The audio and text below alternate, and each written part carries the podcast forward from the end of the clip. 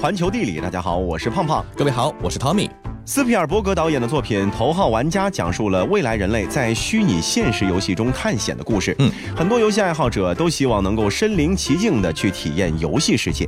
而对于纪念碑谷的游戏迷来说，可能只需要一张机票甚至车票就可以到达现实中的纪念碑谷，它就是山城重庆。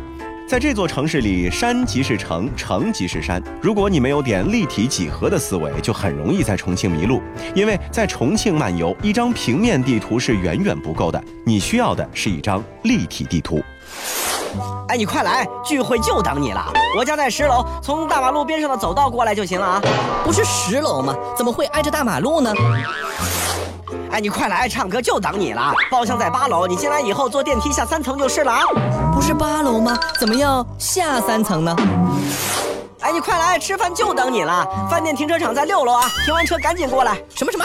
六楼的停车场？你没在开玩笑吧？这些场景啊，听上去像笑话，但其实啊，是一个真实的重庆，也是一个立体的重庆。嗯，重庆为什么会如此魔幻呢？要回答这个问题，山水二字是不可回避的字眼。城在山中建，水在城中穿。山水啊，可以说是凝结了重庆的城市风貌和城市精神的精华。清代的王尔健早已把重庆的山水之美是描绘的入木三分，诗中描绘了山城重庆那高低错落的楼宇、辉煌的万家灯火，还有波光粼粼的江面。高下渔舟屋，参差傍石城。谁将万家聚？倒射一江明。浪卷光难掩，云流影自清。岭看无尽意，天水共晶莹。中梁山山脉和铜锣山山脉之间的形成的草谷地带呢，在长江和嘉陵江的蜿蜒交汇之处，这个呢就是重庆的母城渝中区发迹的地方。依山临水而建的重庆城是层叠耸起，风貌独特，既是山城也是江城。在重庆啊，出行往往需要爬坡上坎儿，生活条件呢相比平原地带呢更加艰苦一些，也因此出现过闻名全国的山城棒棒军。但如今啊，地理上的劣势变成了优势，穿楼而过的轨道交通、富有层次感的夜景、魔幻的洪崖洞，都让重庆这个城市是屡上头条。有人说，重庆其实就是现实版的纪念碑谷、嗯、啊，就是游戏纪念碑谷里的原型。相比平原城市尽收眼底般的一览无余，重庆呢，确实比其他城市多了一份褶皱感、立体感和凹陷感。你永远也猜不透目之所及的城市建筑背后又隐藏了什么样的惊喜。或许是上天入地、跨江穿楼的轨道交通，或许是摩登大厦背后充满了市井味儿的老巷子，又或许是防空洞里悠悠飘出的火锅香，亦或是连导航遇到都要哭的刺激和神奇的感觉。所以有很多摄影师都说啊，这是一座不容易审美疲劳的城市，因为不经意间的一个转角就会给你呈现出不一样的面貌。是啊，对于重庆来说，“蜀道之难难于上青天”这句话呢是并非虚言。但是在城市现代化的进程中，交通科技的运用发展已经逐渐抹去了这些地理上的隔阂。尤其是最近这些年，以桥梁、轨道交通为代表的城市基础设施的建设，在重庆呢可谓是如雨后春笋一般的兴起。在重庆啊，大大小小有四千五百多座桥。那重庆这座城市桥梁数量多，桥梁的规模大，桥梁的技术水平也很高，而且呈现出了多样化的样貌。那今天的重庆也可以说是一座名副其实的桥都。正所谓一桥飞架南北，天堑变通途。那正是这些独特景致的融合呢，就构成了一个不一样的重庆。而除了千姿百态的桥，用以在江城的大江小河两岸穿梭，另外一个不得不提的特色景观呢，就是重庆的长江索道了。索道是起始于渝中区的长安寺，横跨长江至南岸区的上新街，全长呢一共是一千一百六十六米，已经运行了三十年。它也被誉为是万里长长江第一条空中走廊和山城的空中公共汽车。乘坐重庆长江索道是最方便解读重庆立体交通和山城外形符号的方式。外地游客到重庆旅游，索道呢是必须体验的项目。每到节假日，都可以看到游客排着数百米的队伍望不到头。而这个对于重庆人来说啊，只是一种和公共汽车一样的非常普通的交通工具。嗯，对于重庆本地人来说呢，重庆最迷人的地方，并不在于那些热门的网红打卡圣地，而在于繁华高楼后的背街小巷、苍蝇馆子里的九宫格老火锅和麻辣小面，以及让人大汗淋漓的坡坡坎坎。流散在黄桷树下的老龙门阵等等等等。在这些地方，你将会遇见重庆最真实的烟火和灵魂。山城重庆风姿绰约，建筑啊也在山间河边是越建越高，城市的立体感是一天比一天更加的凸显出来。那中国人除了把城市越建越高，在满满的历史长河中呢，我们的坐姿也是越来越高。世界真奇妙。在椅子传入中国之前，古人都是席地而坐。在上古时期，席作为人类最早使用的铺垫用具，在家具发展史上历史最长、最古老。甲骨文中，席被写作一个长方形的象形字，中间好似席的织纹，可见席的样式几千年来大致一样。直到今天，我们还有席位坐席的说法。不过后来，我们的祖先慢慢放弃了跪坐，选择坐在高高的椅子上，一直到今天。秦代以前，古人坐的姿势呢是两膝着地，这个两脚的脚背呢是朝下的，臀部呢是落在脚踵上，采用跪坐的方式坐在地上。那么这种方式啊，让膝关节呢很容易遭受寒冷和潮湿的侵袭。虽然古人对住房内的地面进行了种种特殊加工，比方说用火来烧烤地面，或者呢抹一层白灰等等，但是人们要久坐，必须呢要有一定的铺垫物，也就是檐和席。檐和席呢都是铺在地上的一种坐具，檐呢比较长，席呢相对短一些。地上底层铺的较粗的东西呢就叫做檐，檐上面铺的精细编织的这个物品呢就叫做席，合而统称就叫做筵席。人呢是席地而坐，在上面饮酒吃肉，称为筵席。那今天我们还是会用筵席这个词来指代酒席。那在古人的眼中啊，这个礼别尊卑是非常重要的。那坐在筵席上呢，也是有着严格的规定的。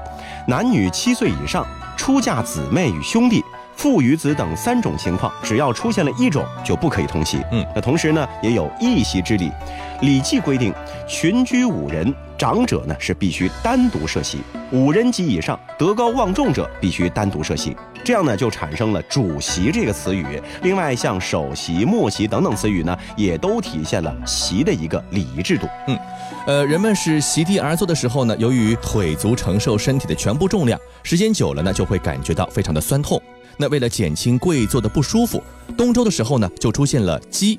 机呢是供人平移以缓解疲劳来用的，为人体呢提供了一个外在的支撑。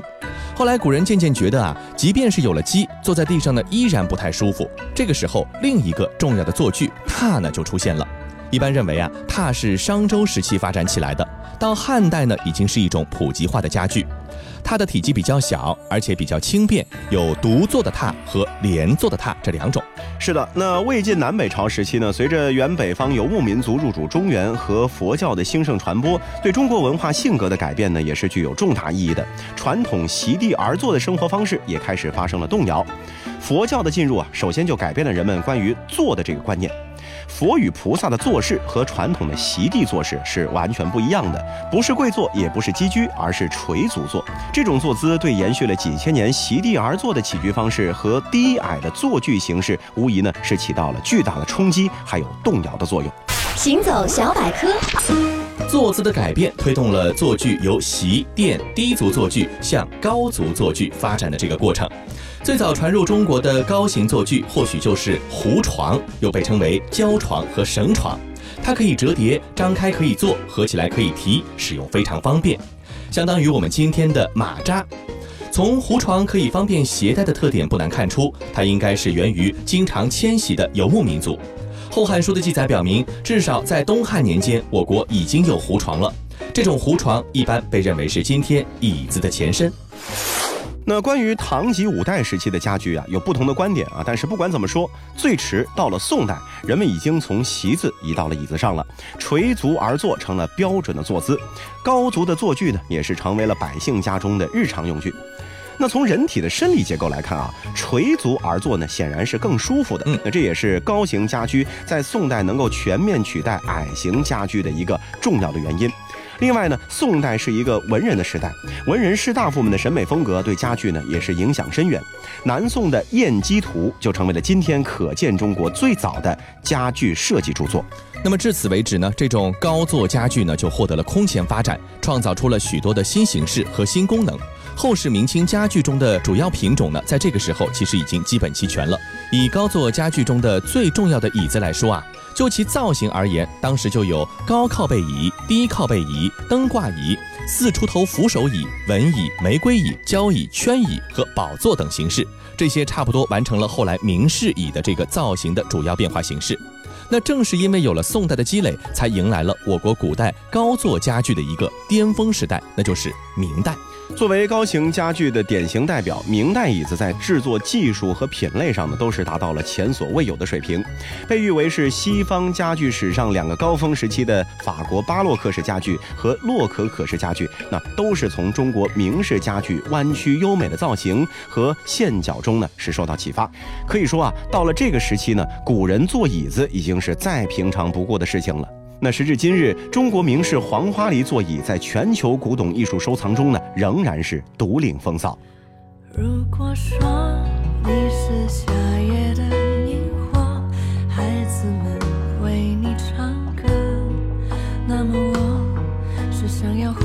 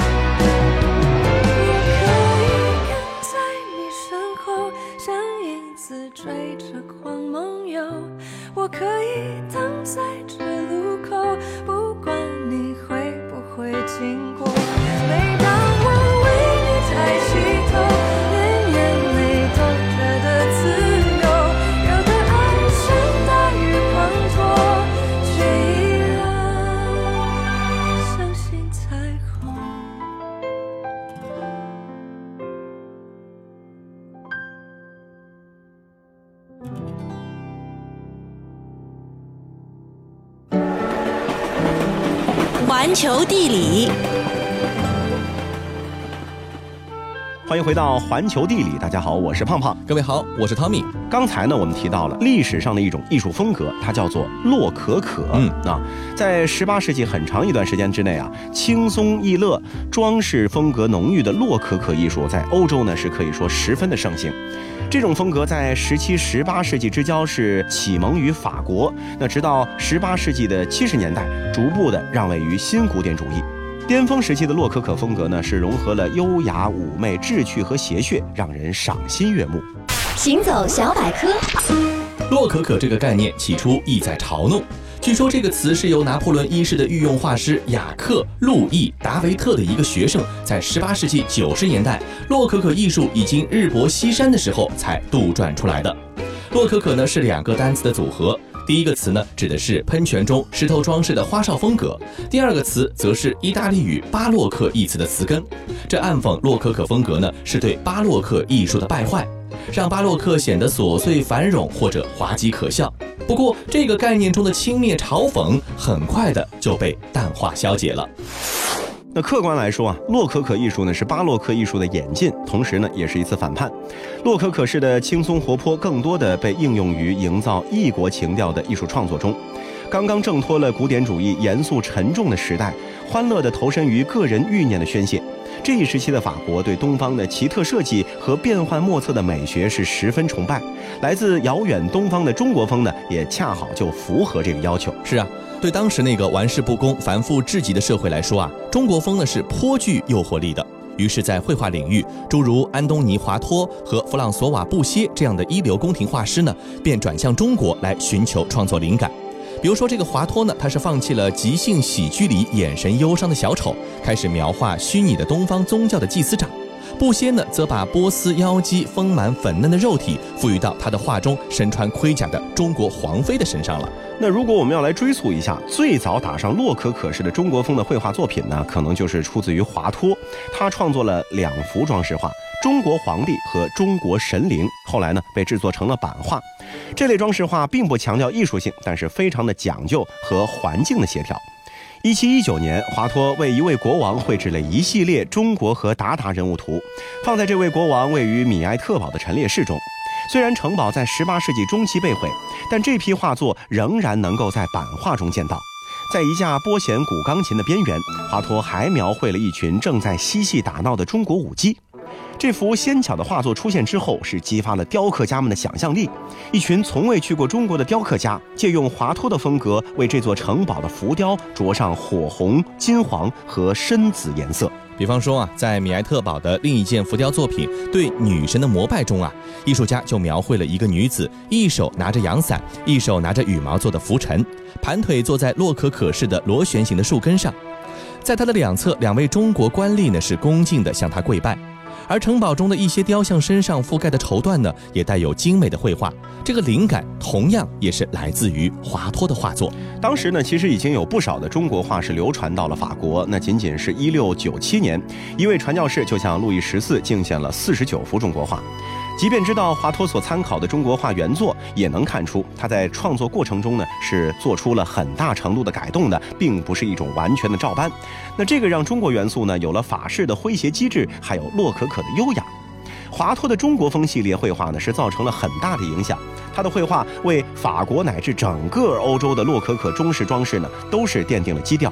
想象中庄严的佛像、谄媚的朝臣、虔诚的信徒，这些中国风的基本元素都附在了建筑身上。嗯，另一位装饰画家克里斯托弗·于埃在上帝一城堡的大猴子室呢，也是继续发展了华托中国风系列的奇幻风格。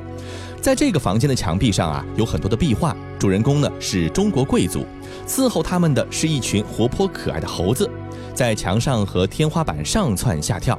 在此之前啊，这个西方画作中的猴子形象往往是来源于中世纪的手稿，而在这个阶段出现的猴子呢，却更加的时髦。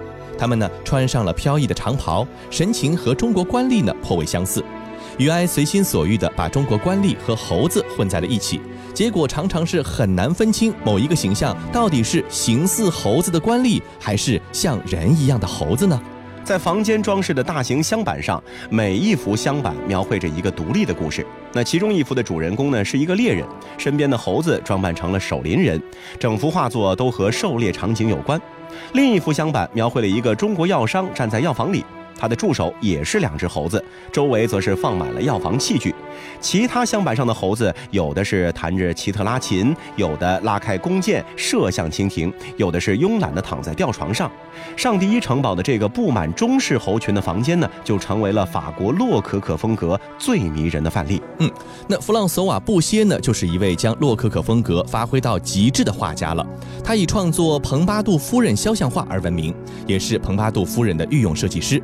在一七四二年巴黎的一次展览上，布歇的四幅具有浓厚中国情调的作品《中国皇帝上朝》《中国市集》《中国花园》和《中国捕鱼风光》呢，吸引了人们的注意。作品一经展出就被抢购一空。后来以这四幅作品为蓝本编织的挂毯也是极受欢迎。世界真奇妙。布歇从未到过中国，对中国元素的把握完全是间接来自于瓷器和其他工艺品上的花纹、中国丝绸上的图案和传教士们带回的各类传闻资料。在描绘中国时，布歇加入了许多自己的想象。中国皇帝上朝一画中，并不像真正的皇帝上朝，反而更像是一次欧洲贵族慵懒奢靡的聚会。人们的穿着打扮也是和真实的中国有出入。在中国市集里，就挤满了商人、跑江湖卖药的小贩和神态优雅的观众。对布歇而言，东方情调呢，似乎不是神秘庄重的，而是轻快舒逸的。无论在油画还是在素描里，气氛呢都毫不紧张，处处弥漫着温柔爱抚的浪漫气息。官吏们风流倜傥，侍女们风情万种，哲学家们也穿着在当时法国人看来十分时髦的长袍，姿态呢甚至有些做作。但这种做作呢，恰恰可能是东西方人仪态的不同所造成的感受。布歇呢不满足于像其他画家那样把东方丝绸和装饰直接披在西方人物的身体上，他的特别之处啊就在于他画中的中国人物的面容、神态、身体呢都更加接近真实的东方人。在竹林里谈情说爱的恋人，运河边高士阔步的官吏，优雅的年轻母亲身边跟着扎着小辫儿、活蹦乱跳的孩子，这些呢都更加接近真实的中国居民的现实生活。那作为蓬巴杜夫人最宠爱的被保护人，布歇在他死后成为了路易十五最重要的宫廷画家，对当时法国艺术呢有着决定性的重大影响。无数的巴黎饭店和乡间别墅是用中国风的门头饰板和镶板装饰，那他们呢都是在模仿着布歇的画风。他的画作呢是影响到了一批雕塑家，而后呢又传遍了欧洲，也影响了当时的油画、水彩画、法德英三国制造的陶瓷、青铜、细小雕像等等等等。嗯，受到布歇影响最深、作品最为精湛的呢，就是让·巴普蒂斯特·皮耶芒了。在皮耶芒的画作中，细长的网状结构凉亭好像是东方蜘蛛编织而成的。庭中人物呢是小巧可爱、翩翩起舞、翻筋斗、荡秋千，或者是坐在湖边垂钓。鲜花和草丛生机勃勃，图中人物和植物的比例呢看似有些失常，第一和苔藓的微小花朵都被放大了一千倍。皮耶芒的画呢在伦敦和巴黎出版，影响了整个欧洲的中国风设计。巴黎和德国的工匠把他的画呢是绘制在了细木镶板上，他的画呢被用来装饰桌椅沙发，经过修改后印在了装饰布和壁画上，甚至在发廊的鼻烟壶、陶瓷花瓶上也经常有他的绘画图案。那时至今日，也偶尔能够看到那些小巧的中国人形象出现在烟灰缸或者是别的什么小摆件上。那用今天的眼光来看啊，尽管当年这批艺术家是汲取了大量的中国元素，结合自己趣味形式创作出的中国风作品呢，只是想象中的中国。但是华托、于埃、布歇和皮耶芒在法国洛可可中国风历史上呢，是留下了众多的杰作，也为后来的平庸艺术家和工匠提供了某种创作模式。房间、花园、凉亭的设计，各种家具，包括书桌、壁炉、香炉、夜壶的设计，使用起中式风格装饰呢，就变得更加的信手拈来。好了，以上就是这期节目的全部内容。如果你喜欢我们的节目，欢迎订阅我们的节目。这期节目就是这些，我们下期再见。